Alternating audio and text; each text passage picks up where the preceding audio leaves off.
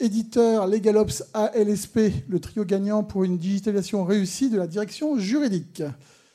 Alors, je me présente, je suis Cyril Godet, je travaille euh, chez Trust en qualité de directeur de l'expertise juridique et des partenariats. Alors, c'est un, un, titre un peu à rallonge, mais pour faire simple, je contribue chez Trust à écouter les clients, écouter les prospects, écouter les tendances du marché pour nourrir après le, le produit de Trust, qui est un produit de digitalisation. Et j'essaye de construire un réseau de, partenaires, on va en parler tout à l'heure, pour compléter notre offre d'une part et puis euh, avancer euh, sur l'écosystème juridique d'autre part.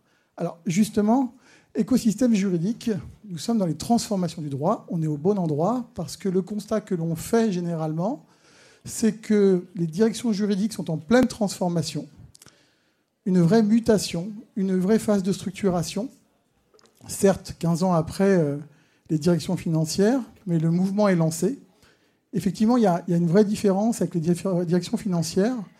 Si aujourd'hui vous interrogez un financier quel qu'il soit, que ce soit euh, au Pérou, au Japon, ou en, Asie, ou en Europe, vous lui demandez ce que c'est qu'un PNL, vous lui demandez ce que c'est que de l'IFRS, il va pouvoir vous répondre facilement. Maintenant, juste interroger un juriste dans le même département ou même dans le, même pays sur ce que c'est qu'un rapport annuel, il va peut-être le construire différemment. Et effectivement, c'est assez surprenant, mais nous, les juristes, on a plein de codes, notamment en Europe, mais sur la structuration, on n'a pas de normes, on n'a pas de standardisation. Et notre conviction chez Dili Trust, c'est qu'il est temps effectivement de se lancer dans ces standardisations, de pouvoir faciliter les échanges entre les directions juridiques. Et pour ce faire, on ne souhaite pas le faire seul. Parce que notre conviction, c'est effectivement d'embarquer avec nous un ensemble de partenaires pour avancer vers cette évolution des directions juridiques.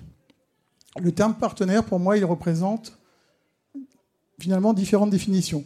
Mon premier partenaire, c'est mon client, celui que je vais écouter, celui avec qui je vais échanger pour faire progresser ma solution, pour faire progresser cette vision du droit au quotidien. Ensuite, vous l'avez vu ici, il y a un grand nombre d'éditeurs de LegalTech qui croient, comme nous, en cette mutation des directions juridiques.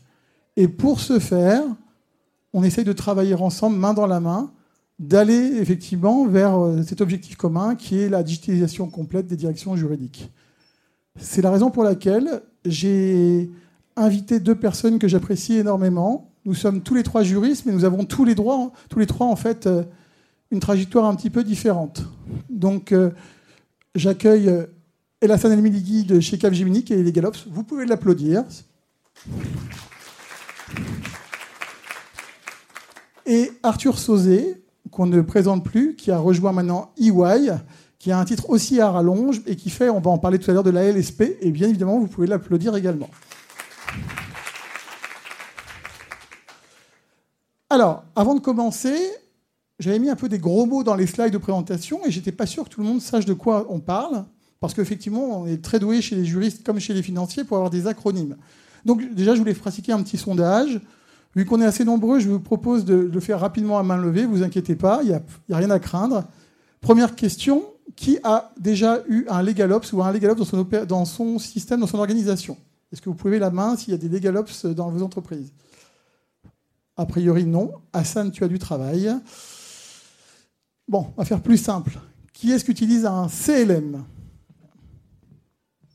Un, deux, trois. Oui, quelques-uns. Ah, j'en connais un très bon là, au premier rang, au deuxième rang. Autre point, alors ça devient plus compliqué en termes d'acronyme. Qui a eu déjà recours à un ALSP Bon, j'avoue, c'est compliqué. Je vous ai donné pas mal d'acronymes. C'est pas très sympa. Donc, ce que je vous propose, c'est qu'on explique un peu en quelques mots, chacun, ce qu'on entend par effectivement un LegalOps, un CLM et un ALSP. On va commencer effectivement par les LegalOps. On va demander effectivement à Hassan ce qu'il en pense. Qu'est-ce qu'un un, un LegalOps, Hassan? Merci Céline, merci de nous avoir invités. Euh, bonjour tout le monde, ravi d'être avec vous. Donc ce que je vais faire, c'est que je vais essayer de partager avec vous. D'accord. Je vais essayer de, faire, de partager avec vous une sorte de méthodologie. C'est quoi une LegalOps simplifier. Mais je suis sûr qu'il y a des gens dans la salle qui connaissent Legal Ops mieux que nous tous. Mais au final, il n'y a pas une définition unique, c'est juste une méthode de savoir c'est quoi les Legal Ops. Comme son nom l'indique, des Legal Ops, c'est toute opération qui concerne le département juridique, c'est-à-dire, euh, et qui n'est pas de nature de conseil juridique. Donc, par exemple, il faut euh, mettre un budget pour le département juridique, c'est du legal ops. Il faut euh, faire un mettre en place un outil de, de, gestion de contrat, c'est une opération légale, donc c'est un legal ops. il faut faire une communication à tout le département juridique ou aux autres départements envoyés par le... C'est une legal ops. Donc, première chose, c'est ça la méthode pour identifier qu'est-ce qui est Legal Ops au sein de vos structures euh, euh, et vos boîtes. Maintenant, donc ça c'est la définition, vraiment straight to the point. Le périmètre, ça ne veut pas dire que dans chaque groupe, les legal, euh, enfin les ces opérations sont toujours pris ou sont toujours gérées par les legal ops dans la boîte. Par exemple, il y a des boîtes, tout ce qui est RH, ça ne sera pas du legal ops, enfin, ça ne sera pas la personne en charge des legal ops, ça sera euh, la RH qui va venir intervenir. Il y a certaines boîtes, il faut mettre un projet de digitalisation euh, de contrat, ça va être aussi avec le, département euh, IT. Donc, c'est pas parce que c'est du legal ops ou c'est pas parce que c'est une opération qui concerne le département juridique que ça va être nécessairement fait par les legal ops. Ça dépend des groupes. Par exemple, les groupes américains, vous pouvez même voir certains groupes dans les head of, euh, dans les personnes en charge des opérations, enfin, des legal ops, euh, c'est des financiers ou c'est des RH ou enfin c'est pas du tout des juristes. Donc il faut avoir ça en tête pour comprendre que le scope, le périmètre dans chaque société varie d'une société à l'autre, au sein de la même société d'une époque à l'autre. Ça peut être des legal ops aujourd'hui, c'est plus euh, demain. Bref. Donc ça c'est ce que je voulais dire sur la partie périmètre. Maintenant, sur le profil, enfin, j'étais en train de fermer la porte quand on a posé la question sur euh, est-ce que vous connaissez ou est-ce que vous avez des gens qui font du legal ops chez vous Non, mais je suis sûr que quasiment 90% dans la salle, vous avez déjà fait des legal ops. À partir du moment où vous avez travaillé dans vos, sociétés, dans vos, même les cabinets d'avocats, et que vous avez fait quelque chose qui est autre que de la, de la, de la, prestation de, conseil juridique, c'est du legal. Parce que c'est une opération qui concerne votre. Enfin, là, en étant présent dans cette salle, vous allez apprendre quelque chose qui peut, euh, d'une façon ou d'une autre, être utile à votre département. Bah, ce n'est pas du conseil juridique. Donc, le legal ops, c'est vraiment très vaste. Et autre chose, et après je m'arrête là, si un jour ça vous intéresse de faire euh, euh, du legal ops, ça ne veut pas dire du tout que vous allez couper avec votre expertise ou votre passion pour le droit. Moi, je suis quelqu'un qui adore les acquisitions, tout ce qui est M&A. Jusqu'aujourd'hui, j'en fais. Maintenant, je suis aussi dédié à la partie transformation chez Capgemini, mais ça ne veut pas du tout dire que c'est une rupture avec le droit. C'est une autre passion, c'est une manière de créer de la valeur, euh, que ce soit au sein du département juridique, que ce soit avec les autres départements de la société, etc. Donc je vais m'arrêter là, et plutôt on passe à la partie CLM. Merci. Alors, en fait, le CLM, je pense que c'est le, plus simple. Généralement, tout le monde sait à peu près ce que c'est. C'est juste un anglicisme pour dire Contract Life Cycle Management, ou tout simplement gestion du cycle de vie contractuel. Je voulais juste m'arrêter sur euh, deux choses. Tout simplement, c'est de dire qu'on vise effectivement l'ensemble du cycle contractuel, depuis euh, l'origine du contrat, sa signature, son suivi, jusqu'à ce que le contrat soit archivé. Donc il y a aussi des notions de rédaction, mais aussi également de stockage. Et puis, alors, j'aime pas trop parler de fonctionnalité. Généralement, je préfère parler de besoins clients. Mais ce qui est sûr, c'est que je vais en reparler juste après. On a l'émergence de l'intelligence artificielle. On a toujours ce qui est essentiel en matière contractuelle. Ne manquer aucune échéance, ça c'est fondamental. Le fait de mettre en place des process de validation. Certains parlent de workflow. Moi, j'appelle ça plutôt des usines à gaz. Donc, euh, généralement, c'est plutôt faire en sorte que chaque personne puisse valider sa partie. Et puis, ça je vous l'apprends plus, hein, tout le monde connaît bien maintenant depuis, euh, depuis le Covid, la signature électronique. Posez-vous la question, avant le Covid, combien de fois aviez-vous signé électroniquement Post-Covid, la petite différence. C'est ça qu'on appelle le changement de paradigme, je vais y revenir juste derrière. Donc ça c'était facile. Maintenant on va passer sur les acronymes plus compliqués et on va laisser le micro à Arthur pour vous parler des ALSP.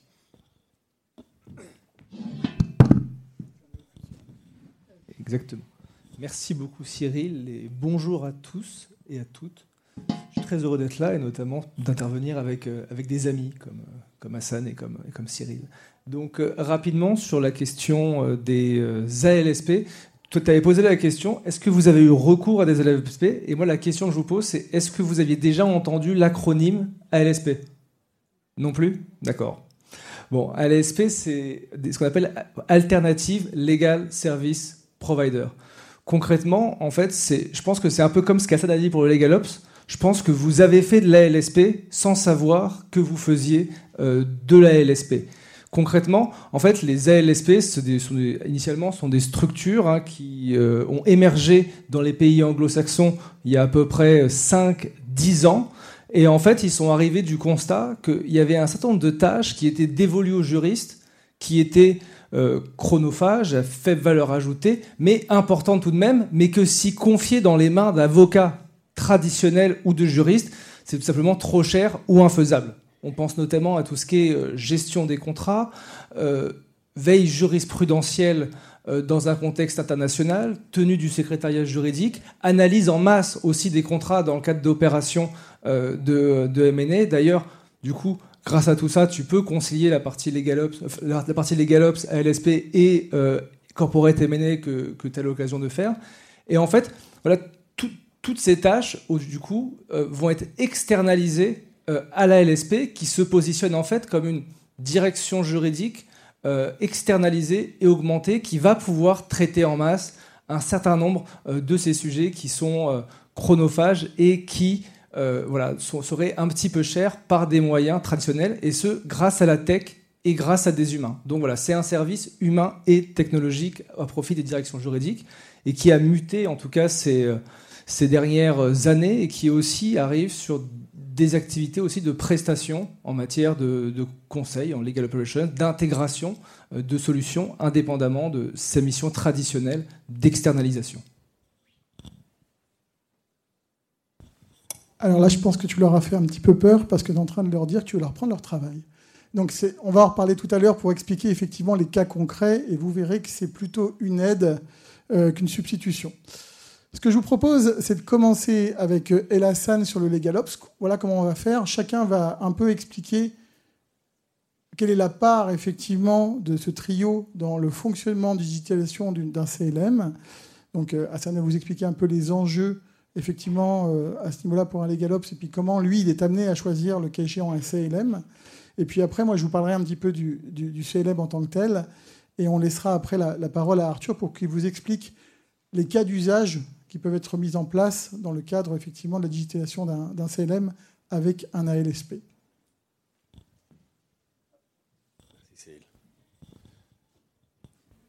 Je vais essayer de faire assez vite sur euh, les, deux prochains slides parce que j'aimerais bien qu'on arrive à la partie euh, qui suit euh, avec Cyril et Arthur et surtout d'essayer d'ouvrir vraiment les questions parce que ça va être super intéressant d'échanger avec, avec vous.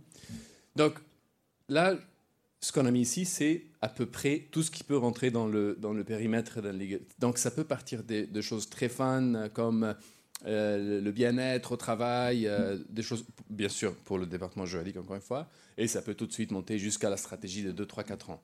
Ça peut être euh, du très macro, qui est à peu près tout ce qui est conduite de changement, tout ce qui est communication au sein du département, et je ne vais pas me répéter, ou avec les autres départements, et ça peut être très technique, sur le budget, sur des projets d'outils, etc. Donc, ça, c'est à peu près. Mais encore une fois, ça ne veut pas dire qu'on fait tout ça. Et ça ne veut pas dire que pendant une période donnée, il y, a des fois, en fait, je fais que du. par exemple, la partie. knowledge management, et il y a d'autres fois, pendant 2-3 mois, j'entends même pas parler de cette partie. Donc, Cyril, si on peut passer au, prochain slide. C'est ça. Donc, je pense que c'est là où on commence à rentrer un peu dans, le vif du sujet, c'est comment choisir un CLM. Euh, donc, ça reste une solution. Ça reste une solution qui est là pour déjà donc répondre à un problème par définition, mais surtout pour accélérer, pour, créer de la valeur. Donc, aujourd'hui, comment choisir un CLM en moins de deux ou trois minutes, ce que je peux, ce que je peux vous dire, c'est, je pense, trois points. C'est ce que je veux partager avec vous aujourd'hui. C'est que, un, toutes les solutions, tous les outils font l'affaire. Sont tous des voitures, que ce soit Ford ou Rolls-Royce. Toutes les voitures font l'affaire. Aujourd'hui, j'ai même, moi, j'ai la chance vraiment de travailler chez Capgemini parce qu'on on est accompagné par, un, par notre département enfin, IT. Et en plus, j'ai une directrice juridique qui est formidable, qui est toujours derrière nous à, nous encourager. Mais euh, euh, on a presque vu tous les outils sur le marché. Et bonne nouvelle, ils sont tous très bien, ils sont tous fonctionnels. Sinon, ils ne seraient pas sur le marché. Donc, ce n'est pas l'outil qui fait la différence. C'est vraiment l'éditeur derrière l'outil et je suis pas en train de faire de la pub pour Distress parce qu'on travaille pas avec eux, mais je sais l'équipe derrière. Donc c'est un peu, donc c'est l'éditeur. Et si vous avez en plus la chance de travailler avec un LSP, c'est aussi l'équipe qui va accompagner ce, cette transformation contractuelle euh, au sein de votre entreprise. C'est-à-dire, dès le moment où on est d'accord que l'outil fait l'affaire et que c'est des fonctionnalités assez euh, techniques qui font la différence et que peut-être pour démarrer, ça vous regarde en rien. L'intelligence artificielle qui peut vous faire en 3 secondes au lieu de 2 secondes, enfin, je pense que vous n'êtes pas à ce niveau de, détail euh, quand on démarre cette journée. Mais c'est surtout un, enfin, un éditeur qui va agir comme un partenaire. Et quand le premier problème, ce sera le premier et certainement pas le dernier, et ça va sortir, arrivera sur le chemin, il sera là, en train d'écouter, qu'est-ce qui se passe, comment on peut régler le problème, pourquoi vous n'avez pas réussi votre digitalisation, on est là derrière vous. En plus, bien sûr, essayer d'anticiper, vu les autres projets sur lesquels ils ont travaillé, etc. etc. Donc, c'est pas du tout, une fois qu'on a mis le projet CLM, ah, c'est euh, super, pas du tout. C'est tous les mois, tous les, euh, des fois toutes les semaines, il va y avoir quelque chose. Surtout quand c'est un projet d'envergure euh, plus ou moins multinationale, si vous avez des équipes dans d'autres pays. Donc, un. Et deux, si je, choisis un CLM et j'ai j'ai jamais eu du CLM, enfin un outil de, de, gestion de, contrat au sein de ma société, même si je suis passionné par la technologie, même si j'adore les contrats, même si je mange les contrats, j'ai besoin de travailler avec un partenaire qui a déjà fait ça avec d'autres sociétés, pas en tant qu'éditeur, mais aussi en tant que, enfin, comment on appelle ça, Arthur, enfin, accompagné en tant que euh, support, mais, mais, mais surtout euh, guidance, je, veux dire. Euh, enfin, c'est plus, plutôt, on a besoin de, de, quelqu'un qui, qui, a déjà fait ça dix mille fois, avec peut-être des sociétés dans le secteur pharmaceutique et d'autres sociétés dans le secteur de l'IT et, des sociétés dans le secteur de euh, l'industrie. Et pouvoir dire, ah, par contre, ce que vous voulez faire, je pense que c'est pas ça. La problématique, c'était plutôt dans un autre problème. C'est plutôt le workflow. Il faut, enfin, c'est une expérience que, par définition, si on démarre ce projet, on n'a pas en interne. Donc, c'est ça l'avantage de faire ce, travail collaboratif en tant que partenaire. Et enfin, et je m'arrête là, c'est surtout aussi la relation long terme. C'est qu'aujourd'hui, sauf quelques éditeurs, il n'y a pas d'éditeurs qui travaillent sur un seul outil ou une seule solution. C'est toujours des solutions qui, doivent même, qui peuvent même être intégrées. Donc, c'est toujours une perspective de long terme quand on se projette avec un éditeur et c'est toujours très important d'avoir ça en tête quand on choisit un CLM. Et bien sûr, avec la LSP, si jamais on travaille, parce qu'ils connaissent déjà la boîte, ils connaissent déjà la structure business. Donc la prochaine fois on a un autre projet, on ne part pas à chaque fois de zéro. Donc sur ce, Cyril. Merci Hassan. Alors, je ne vais pas vous faire une démonstration CLM, ce n'est pas vraiment l'idée. Je voulais juste euh, faire un petit euh, focus sur un point spécifique pour moi, qui est ce changement de paradigme.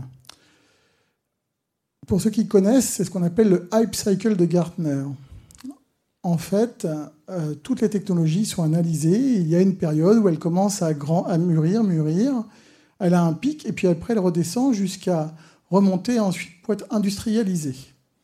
Notre vision chez Dili Trust, c'est plutôt de faire ce qu'on appelle de l'innovation incrémentale et non pas de l'innovation disruptive. Je m'explique. L'IA, il y a plusieurs grandes entreprises étrangères, puis françaises, qui en font depuis plusieurs années. Pendant 2-3 ans, à chaque fois que je faisais une démo contrat, on me demandait Mais vous avez de l'IA Je disais Non, nous n'avons pas d'IA pour le moment, car nous considérons que l'IA n'est pas encore arrivée à maturité. L'idée, lorsqu'on travaille avec euh, des clients, des partenaires, c'est de leur proposer une solution qui est prête à l'emploi et non pas de leur demander d'essuyer les plâtres. Chez Dilitrust, ça a été notre vision concernant l'intelligence artificielle. On considère désormais effectivement que l'intelligence artificielle est arrivée à maturité, donc on l'a mise en place au niveau des contrats. La bonne nouvelle, c'est comme la maturité est arrivée, nous allons faire en sorte dans les mois à venir de mettre à disposition l'intelligence artificielle sur l'ensemble de nos modules, à savoir la dématérialisation des conseils d'administration, des comités, le corporate, mais également les contentieux. Imaginez tout simplement pouvoir, dans quelques mois, charger des statuts, un PV de conseil, et que tout soit rempli automatiquement dans la solution. Imaginez sortir des conclusions d'avocat et que tout soit chargé automatiquement dans la solution. Aujourd'hui, l'IA vous permet de calculer, de voir, d'établir les déviations entre une clause contractuelle et une clause que vous avez dans, dans votre solution. Imaginez l'IA qui vous dit cette clause a généré tant de litiges cette année, je t'invite à revoir ta stratégie contractuelle. Je suis ravi parce que j'ai ma future Head of Legal Contrat dans la salle et elle se dit qu'elle va avoir beaucoup de travail sur le sujet. Alors, moi, je suis un juriste, hein, je ne suis pas un scientifique, comme on disait tout à l'heure, mais j'aime bien cette petite phrase et je voulais en reparler. Quand utiliser l'IA Alors, il y a quelqu'un de très connu qui s'appelle Andrew Ng qui dit si vous pouvez réaliser une opération mentalement en moins d'une seconde, cette opération peut être faite par l'intelligence artificielle. Ça vous permet déjà de comprendre tout ce que vous pourriez faire par IA. Mais on va revenir un peu terre à terre, on est juriste. Trois cas, on va dire, d'utilisation de l'IA. L'IA a commencé il y a quelques années sur l'analyse de la jurisprudence. Ça a permis effectivement d'avancer et de pouvoir euh, directement injecter plein de textes de JP, de jurisprudence, et de pouvoir ressortir ce qui était important. Et ça, moi, si sur les bancs de la fac, il y a quelques années, même le siècle précédent, j'avais eu ça à disposition, j'aurais peut-être passé moins de temps en BU à l'époque. Dorénavant, vous le savez, l'analyse contractuelle est faite par l'intelligence artificielle. Elle permet effectivement d'analyser, de rédiger les contrats beaucoup plus rapidement, de pouvoir comparer deux contrats entre eux, de pouvoir disposer de templates, de pouvoir disposer de closiers. Et tout ça, ça vous permet effectivement, c'est moi ce que j'appelle le changement de paradigme, de travailler différemment. Parce que l'objectif, effectivement, que ce soit le CLM, que ce soit le LEM, donc la gestion des sociétés, les contentieux, c'est de vous permettre à vous, juristes, de pouvoir passer moins de temps sur les tâches à faible valeur ajoutée pour vous consacrer ce sur quoi vous avez été formé, l'analyse juridique, la prise de décision. J'ajouterai, avant de laisser euh, la parole à Arthur, que de notre point de vue chez Dili Trust, l'IA a une importance euh, certaine, mais l'un de nos motos chez Dili Trust, c'est Legal Wave Human Intelligence. On est convaincu que même si on passe par de l'IA, à la fin, c'est toujours l'humain, le juriste qui décide. Donc c'est un outil d'aide à la prise de décision, c'est un outil d'automatisation des tâches à faible valeur ajoutée, mais cela reste un outil au service de l'humain. On parle d'humain, c'est la parfaite transition vers l'humain en action, et je laisse la parole donc à Arthur. Je suis l'humain en action. Merci beaucoup, Cyril. Peut-être euh, tu peux. Pas de souci. Donc euh, concrètement, comme vous vous êtes sans doute rendu compte, en fait, depuis le, Covid, de manière générale, hein, on a assisté à ce qu'on pourrait dire un équipement progressif euh, dans les directions juridiques. Hein. Ça avait commencé par la signature électronique, ensuite tout ce qui est solution de secrétariat juridique, solution EML aussi, c'est-à-dire de pilotage de l'activité juridique. Et là, ce qu'on constate, c'est qu'il y a vraiment, comme tu l'as très bien dit avec ton diagramme, une forme de point de, friction, en tout cas sur le CLM. On sent que depuis un an, euh, c'est vraiment l'année du CLM. Et là, ce matin, j'étais encore à Lyon euh, devant des directeurs juridiques. C'est euh, tous les, enfin, en tout cas une, une, majorité des projets en cours. Et donc, globalement, en termes de grandes tendances, ce qu'on constate, c'est que tout d'abord, il y a un vrai sujet achat, procurement, donc pour, pour le business. C'est-à-dire que voilà, les directeurs commerciaux estiment que c'est compliqué de travailler avec les juristes et que même potentiellement, bah, le processus contrat peut faire perdre du business. Pas de chance. Donc à cela, euh, deux euh, solutions. Première solution, bah, écoutez, le juriste dit, euh, le, commercial va dire, bah, écoutez, moi je m'en fiche du, juriste, donc bah, voilà, je, signe quand même, je passe en force. Ok, très bien, mais potentiellement du risque. Et autre cas, bah, on attend euh, le feu vert du juridique au risque de perdre un business. En tout cas, dans les deux cas, euh, globalement, on est perdant. Je vois, j'étais euh, avec un client la semaine dernière qui me disait il y a un dicton dans la direction juridique. En tout cas, c'est que si on a un contrat, c'est grâce au commercial. Si on en perd un, c'est à cause du juriste. Donc globalement, ce qui c'est pas ce qu'il y a de plus, c'est pas ce de plus fun. Ensuite, deuxième enjeu majeur, qui est la question des coûts. C'est-à-dire qu'on constate globalement deux fortes tendances depuis, euh, quelques années. Et, en tout cas, dans les, estimations des derniers sondages, c'est euh, le cas. C'est qu'on va assister à une hausse du travail d'à peu près 15 euh, à 30% pour les équipes juridiques liées à la complexité des normes tous les, tous les, tous les ans. Enfin, tous les ans, globalement, le, règlement, euh, notre cher législateur nous pond euh, l'équivalent d'un nouveau code un petit peu partout, lié aussi à l'internalisation, lié aux filiales aussi qui se, qui se complexifient. Et euh, de, de l'autre côté, eh ben, on s'attend à une stagnation, voire des budgets, voire pour certains secteurs une baisse d'à peu près 10, 15, 20% des budgets. Donc concrètement, grand sujet, comment faire plus avec moins étant précisé notamment que sur toute la partie euh, contractuelle, eh ben, euh, on, a des... Euh, pour, il faut, il faut certes gérer ces sujets-là, ce suivi de contrat, mais à côté de ça, ben, suivre les demandes classiques des, opérationnels. Et ensuite, autre sujet, évidemment, tout ce qui est le sujet data, voilà, difficulté à retrouver la donnée contractuelle, à la suivre, à identifier les variations. Euh, donc les, modifications. Parce que, euh, je pense notamment, en tout cas, des, souvent des directeurs financiers, des directeurs généraux, des boards qui demandent un certain nombre de données qui n'ont pas forcément facile à avoir parce que moi souvent je me rends compte euh, dans, des directions juridiques je demande bah, ils sont où vos contrats? Certains me disent sur un serveur ce qui est déjà bien certains me disent bah, sur leur ordinateur dans leur bureau donc très compliqué d'aller retrouver la donnée contractuelle et aussi grand sujet pour notamment vous, votre rôle en tant que juriste, voilà, c'est Enfin, la priorité des directeurs juridiques, c'est maîtriser le risque juridique. Le fait est qu'il faut, lorsqu'on a des structures complexes avec plusieurs filiales dans plusieurs pays, eh il faut être capable bah, de piloter euh, la donnée contractuelle, de savoir ce qui se passe, savoir ce qui sort, euh, pour pouvoir ensuite potentiellement bah, uniformiser, maîtriser, monitorer. Mais si on n'a pas accès à la donnée, ça devient compliqué. Et notamment, je pense aux, boîtes qui font aussi beaucoup d'acquisitions externes.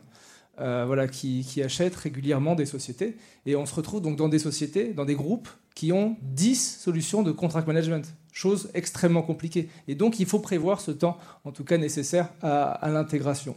Et enfin, dernière tendance qui pousse aussi ce sujet du contract management, c'est que euh, ben, on considère que euh, certaines, en tout cas, tâches euh, aujourd'hui, euh, les tâches à faible valeur ajoutée ont un impact euh, négatif sur le moral des juristes. On peut aussi dire que l'autre moitié, ça ne les dérange pas. Mais, mais globalement, voilà, en fait, on arrive, ça je me rends compte dans des entreprises sur ce que je ne voyais pas forcément avant, on arrive à un sujet recrutement.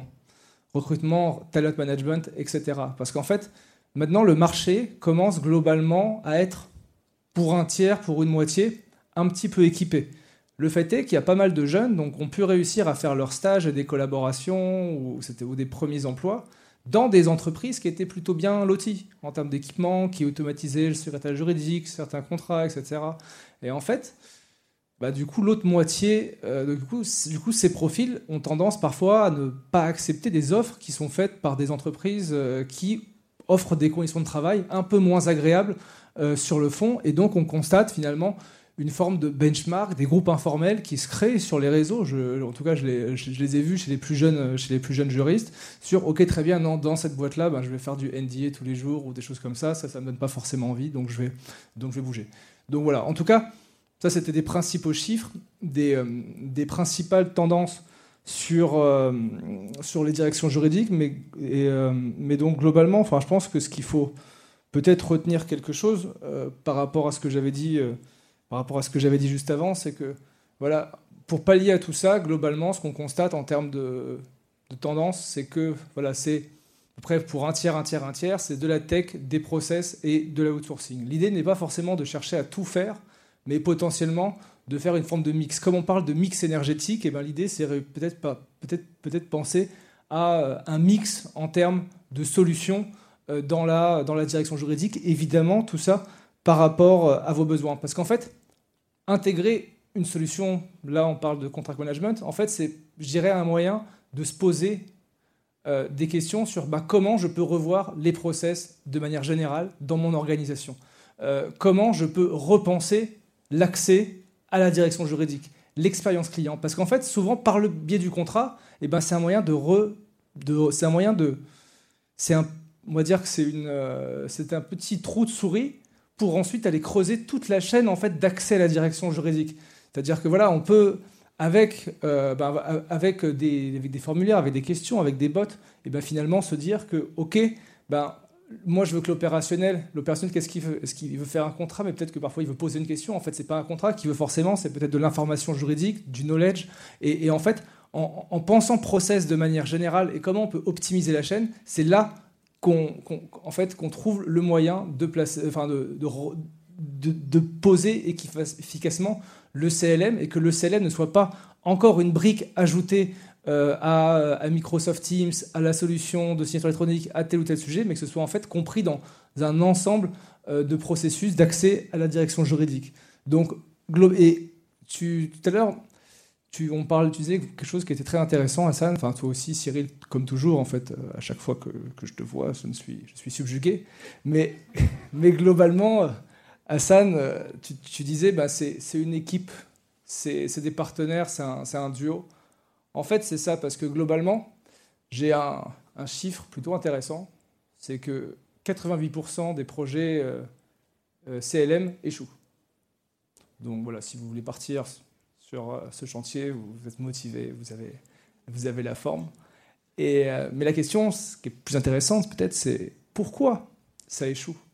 Et la raison principale, c'est l'absence, en tout cas le manque d'action concrète en matière de conduite du changement. Et c'est pour ça qu'on parle euh, de, de, de, duo et d'équipe entre l'éditeur, le CLM et l'LSP.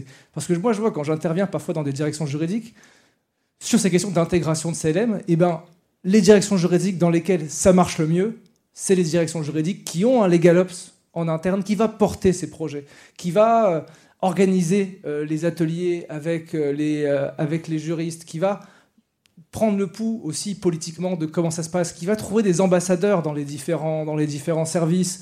et voilà, et, c'est ça, et, et donc c'est ces actions en matière de, de conduite du changement dans les projets CLM qui sont clés par le Legal Ops et qui parfois peuvent faire défaut. Parce que c'est vrai que sur un déploiement, bon, on peut faire des choses, mais on n'aura jamais cette sensibilité interne qu'a euh, euh qu'aura un LegalOps qui va être dédié à ces sujets. Et c'est pareil, on arrive aussi tout ce qui est bah, sujet, de, évidemment, en termes de freins, de, compétences internes et de gestion des priorités du temps. C'est pas en disant à un juriste euh, globalement IPIT, écoute, euh, vu que tu fais de l'IPIT, la tech, ça te connaît, en plus j'ai vu, tu as un compte Instagram, euh, tu vas t'occuper du déploiement du CLM le vendredi entre 14h et 17h. Ça, en, en vrai, ça c'est du true story. Ça, ça existe vraiment. Et, euh, et, en fait, voilà, c'est il faut que c'est des chantiers qui sont longs, qui sont lourds. Euh, je ne veux pas vous déprimer, hein. mais, mais, non, mais en tout cas, si vous voulez un ROI, ça demande un petit peu d'investissement en temps au début, et donc avoir quelqu'un dont son organisation, qui va être dédiée et qui va être au support des équipes de l'éditeur et de la LSP pour l'implémentation, très clairement, ça, c'est quelque chose qui, euh, qui, est toujours mieux et qui optimise vos chances de, de succès. Exactement. Quoi? Euh, Peut-être trop vite, après, si tu veux, on, on peut revenir, ça dépend. Voilà, je suis, je suis ouvert à tout. Donc, voilà, je, vais faire bref. Je vais faire bref. Je suis avocat, donc c'est compliqué pour moi. Et, et euh, donc, non, mais global, globalement, euh, la LSP peut intervenir à plusieurs étapes euh, de, la, de la vie d'un CLM, d'une boîte, aux côtés de l'éditeur et, et, et, du LegalOps. Déjà, toute opération exceptionnelle. On pense notamment à tout ce qui est carve-out, restructuration, fusion-acquisition, euh, acquisition de nouvelles filiales, etc. Globalement, dans tous ces cas, d'usage, il y a souvent besoin en fait euh, d'analyser en masse des, euh, contrats et, et forcément, bah, les avocats sont, peuvent être assez chers sur le sujet. voilà, j'ai l'impression que Madame confirme sur le assez cher. Et, en interne, globalement, c'est compliqué. Et donc, avec le support de l'ASP, là, on va chercher bah, la, donnée et on va l'analyser avec de la tech et des hommes. On va paramétrer ensemble les arbres de décision pour vraiment cibler ce qu'on veut. Et l'idée, c'est avoir, euh, ben là, en tout cas, le retour à un coût euh, modéré et rapide. Ensuite, c'est tout ce qui est setup du CLM. Parce qu'en fait, avoir une bonne solution, c'est bien, mais que les gens aient envie d'utiliser, c'est encore mieux. Et donc, du coup, quand on met en place un CLM, il faut vraiment se dire ça. Je parlais de process, il faut repenser aussi les process et donc repenser les contrats. C'est-à-dire que la première chose qu'on va faire, c'est voilà, vous allez recueillir bah, tous les contrats de l'organisation. Parfois, vous verrez, bah, je sais pas, par exemple, c'est des contrats commerciaux, de distribution, vous verrez, il y a 10 modèles différents. Bah, peut-être que vous voulez réussir à standardiser et amener à deux. Donc, c'est comment vous allez standardiser les choses, c'est comment vous allez retemplétiser, créer les parcours, créer des arbres de décision qui soient assez intuitifs, qui permettent de dire, bah, tiens, ça, on automatise, ça, on automatise partiellement, ça, on n'automatise pas, mais on récolte de l'information. Et donc, il y a toutes ces règles, en tout cas, de setup, d'automatisation, de gouvernance des contrats qu'il faut réussir à, mettre en place, aussi les tableaux de bord d'analyse des KPIs. Donc là, l'idée, c'est qu'on est en support du, du LegalOps sur ce sujet, et euh, avec la technologie du, euh, CLM, évidemment, après, tout ce qui est vie des contrats, parce que globalement, et ça, on le voit, c'est de ce qui se passe dans les groupes internationaux, bah, tout simplement, euh, ils mettent beaucoup d'efforts au déploiement du CLM, et ensuite, bah, le naturel revient au galop, et bim badaboum, bah, à la fin, on réutilise un autre template à la fin. Le nouveau ne veut pas forcément utiliser ce qui les données du CLM. Euh, on va pas, et pas forcément mettre à jour. En plus, c'est compliqué. On a des boîtes dans plusieurs pays. Et donc, du coup, tout ça fait que bah, les contrats, ce qui est à la base dans le, CLM, devient euh, obsolète. Et donc, du coup, la LSP vient maintenir le CLM et être capable de, donc, de repenser nos parcours et puis mettre à jour les contrats dans, 90, euh, dans plus de 90 pays. Et voilà. Donc, et être finalement ce guichet en partenaire de la direction juridique sur cette partie contractuelle. Merci. Merci Arthur. Tu sais, Arthur, c'est drôle parce que tous les ans, tu, tu, tu as dit 88% de projets. Alors tous les ans, ça augmente. C'est-à-dire qu'il y a trois ans, c'était 75. L'année dernière, c'était 80. Tu viens de me dire que c'est 80. Donc je, commence à me dire que les 12%, c'est ceux qui ont échoué, mais ils ne savent pas encore. Donc, euh, bon, la valeur ajoutée du trio en fait, en, toute transparence, je pense qu'on a, on a combien? 5, 10 euh, minutes. C'est impossible vraiment de parler de cette valeur ajoutée en 10 minutes. Et, il faut vraiment qu'on parle tous les trois avec Arthur et Cyril. Mais. Et en plus, Arthur, il a préparé, avec sa créativité remarquable, une image excellente qui va vous laisser à la fin comprendre c'est quoi, comment les trois peuvent travailler ensemble. Euh, mais moi, je dirais vraiment juste que les, deux parties que j'aimerais bien aborder, c'est la partie évolutivité et la partie conduite du changement. Évolutivité, c'est-à-dire quoi? Là encore, on parle de CLM.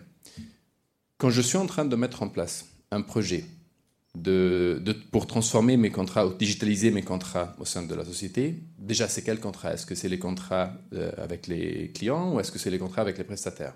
Ou est-ce que c'est les deux? Et bah, pourquoi pas les contrats RH Enfin, vous voyez ce que je veux dire. C'est que vous pouvez commencer avec un petit projet et après aller euh, soit horizontal, soit vertical dans la chaîne des valeurs de contrat. Maintenant, autre chose, est-ce que c'est juste pour digitaliser le process euh, au sein du département juridique? Ou pourquoi pas commencer avec les équipes de vente qui ont sur leurs outils Salesforce un petit bouton sur lequel ils peuvent cliquer pour envoyer la demande aux juristes? Et pourquoi pas avec la signature électronique, ça va euh, après euh, à la finance pour dire que tel client a été euh, assigné le contrat, vous pouvez envoyer la facture. Enfin, là aussi, vous voyez ce que je veux dire. Donc, il faut toujours penser à ça. Et c'est pas seul qu'on peut faire ça. C'est en, travaillant avec l'éditeur qui a déjà fait ça ou non, mais aussi en travaillant avec un LSP qui peut nous dire non, non, non, attendez, parce que ce même projet, enfin, cette même idée, un autre client ou un autre partenaire a essayé de le faire, voilà ce que vous devez, lesson learn, voilà ce que vous devez faire, vous ne devez pas faire, etc. Donc ça, et deuxième chose, pour la, je, prends le 4, pour la conduite du changement, là aussi, c'est, enfin, c'est vraiment sous-estimé. Et je pense que les 88% euh, dont Arthur a parlé euh, échouent, c'est surtout un vrai problème de conduite de changement. Et c'est, la conduite de changement ne s'arrête pas une fois que l'outil est lancé. La conduite du changement ne se limite pas juste à voir, OK, comment on va atterrir pour avoir l'outil. La conduite du changement, c'est vraiment, c'est est-ce qu'on a changé l'outil, mais est-ce qu'on a aussi changé l'état d'esprit? Est-ce qu'on a changé les moyens qu'on a donnés aux équipes pour pouvoir faire ce changement, etc. Donc, c'est tout un art, mais euh, c'est important et c'est qu'en travaillant ensemble qu'on arrive à faire vraiment euh, créer de la valeur. Cyril, tu tu, tu veux pas peut-être? Ah oui, on va, on va montrer la fin. Euh, oui, deux, trois petits points également. Bien évidemment, euh, parler de gain de temps. Je pense que tout le monde est, on est là, hein, finalement. On essaie toujours de gagner du temps pour travailler plus efficacement. Moi, j'ajouterais un point qui est important pour nous chez Daily Trust, la sécurité juridique. Dans sécurité juridique, il y a sécurité et il y a juridique. Je vous apprends rien. Sécurité des données. Où est-ce que vous hébergez vos données? Souveraineté des données, RGPD, ce sont toujours des, termes qui reviennent tout le temps. À qui vous les confiez? Qui peut y avoir accès? C'est très très important. Quand vous devez déterminer entre les mains de qui vous allez placer vos données, ce sont les questions que vous devez poser. Et si vous ne les posez pas, je pense que votre RSSI vous les posera. Et s'il ne le fait pas, votre patron vous les posera.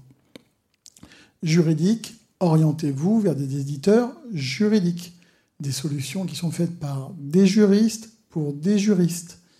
Il y a très longtemps, dans une, autre lointaine galaxie, lorsque j'étais jeune juriste, en face, je n'avais que des informaticiens.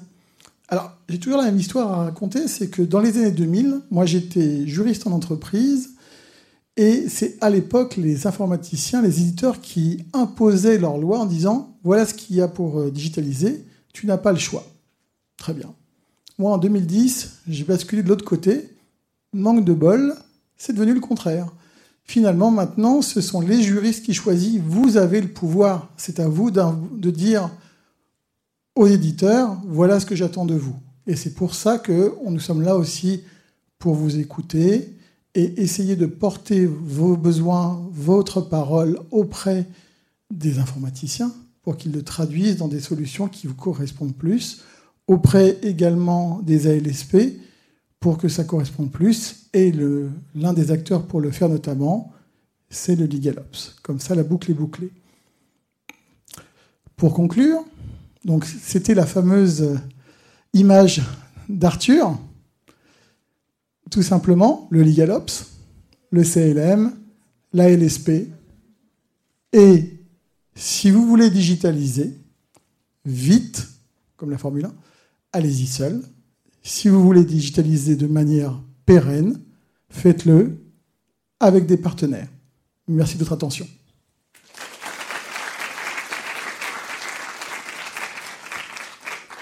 Est-ce qu'il y a des questions? Ah, Il y a des micros qui sont là. Il y a Bénédicte qui va passer pour les... N'hésitez pas. Si vous vous sentez plus à l'aise de poser des questions après autour d'un café, ah, il y en a, très bien. Monsieur. Bonjour à vous. Déjà, Bonjour. Déjà, merci beaucoup pour cette présentation. Moi, j'avais euh, une question et je voulais avoir votre opinion sur euh, le fait de savoir, pour vous, quelle est la meilleure stratégie pour euh, approcher les directions métiers pour faire gagner de la visibilité aux directions juridiques, au-delà de la legal operation? Alors, on va vous faire une réponse en trois temps, comme ça, ça va être intéressant. Moi, de mon point de vue éditeur, et c'est marrant, j'aime beaucoup votre question parce que c'est comme ça qu'avec Hassan, on s'est connus, il y a dix ans. Hassan venait d'arriver chez Capgemini, il m'a dit Cyril, j'ai un problème. On, travaillait sur du LEM à l'époque. Il m'a dit Moi, j'ai du monde à travers, enfin, j'ai des, des, des juristes à travers le monde. Ta solution, elle est super, mais je ne sais pas comment les convaincre de l'utiliser. Et on a travaillé ensemble, tous les deux, main dans la main, pour comprendre quel pouvait être le gagnant-gagnant, les bénéfices. Alors moi j'étais un ancien client, c'était peut-être un peu plus facile, mais c'est un sujet vraiment qu'on a mis sur la table. On s'est dit, qu'est-ce qui va faire que mon juriste en Australie va accepter de mettre à jour le logiciel pour la petite boîte française, ou américaine, ou ainsi de suite. On a expliqué l'intérêt on a expliqué que s'il contribuait effectivement à cette mise à jour, ça allait permettre effectivement d'avoir une vision globale et que si les petits copains faisaient la même chose dans les autres pays, il aurait exactement la même vision. Donc, ça, c'est un sujet qui est très important pour nous, notamment chez Trust, mais je sais que chez nos, amis éditeurs, c'est super important également. C'est d'essayer de, comprendre en fait quels sont les besoins des clients, de voir comment on peut répondre effectivement à leurs besoins, leurs pain, comme on dit euh, dans le langage euh, commercial, et essayer de trouver des solutions pour leur faciliter la vie. Mais il y a un besoin d'échange, d'atelier.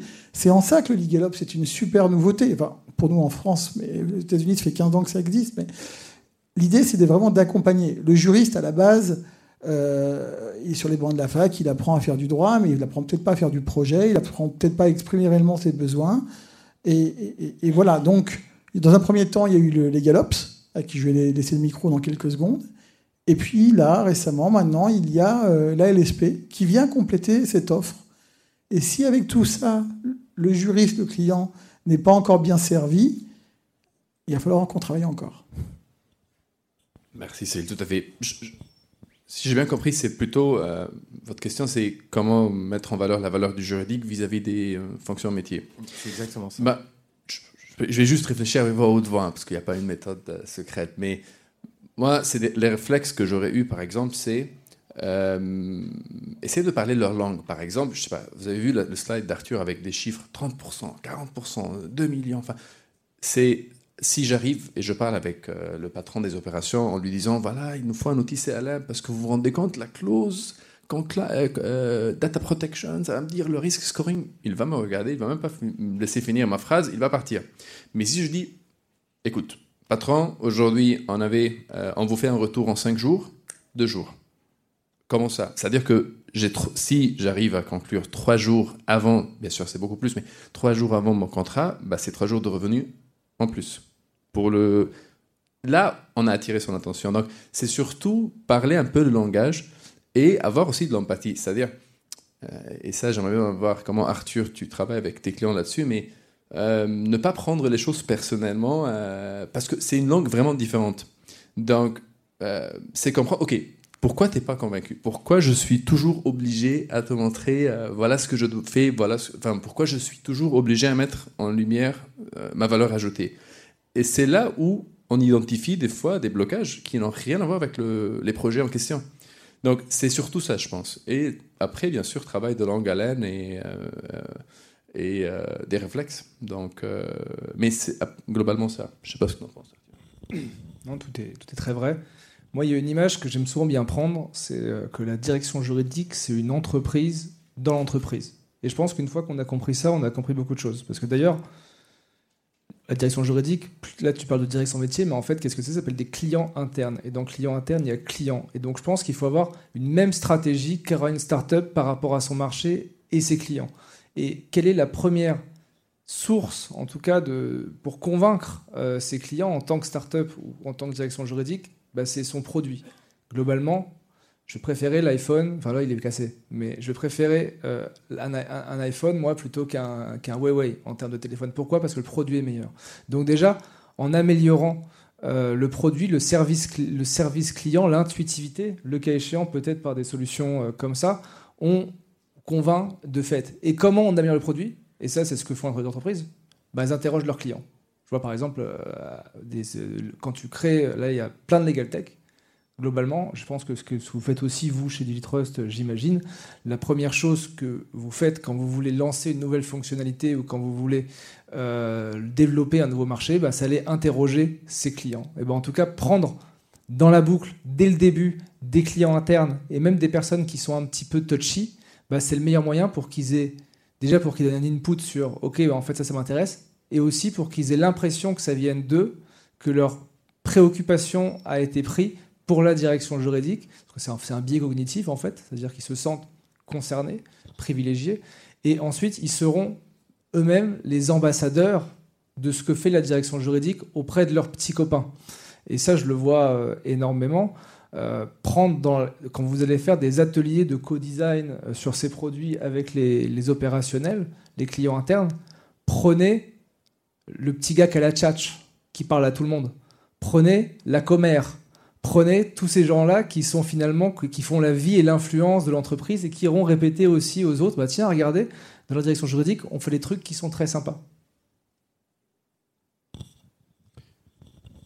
venant d'un ancien influenceur euh, ça paraît assez logique est-ce qu'il y a d'autres questions?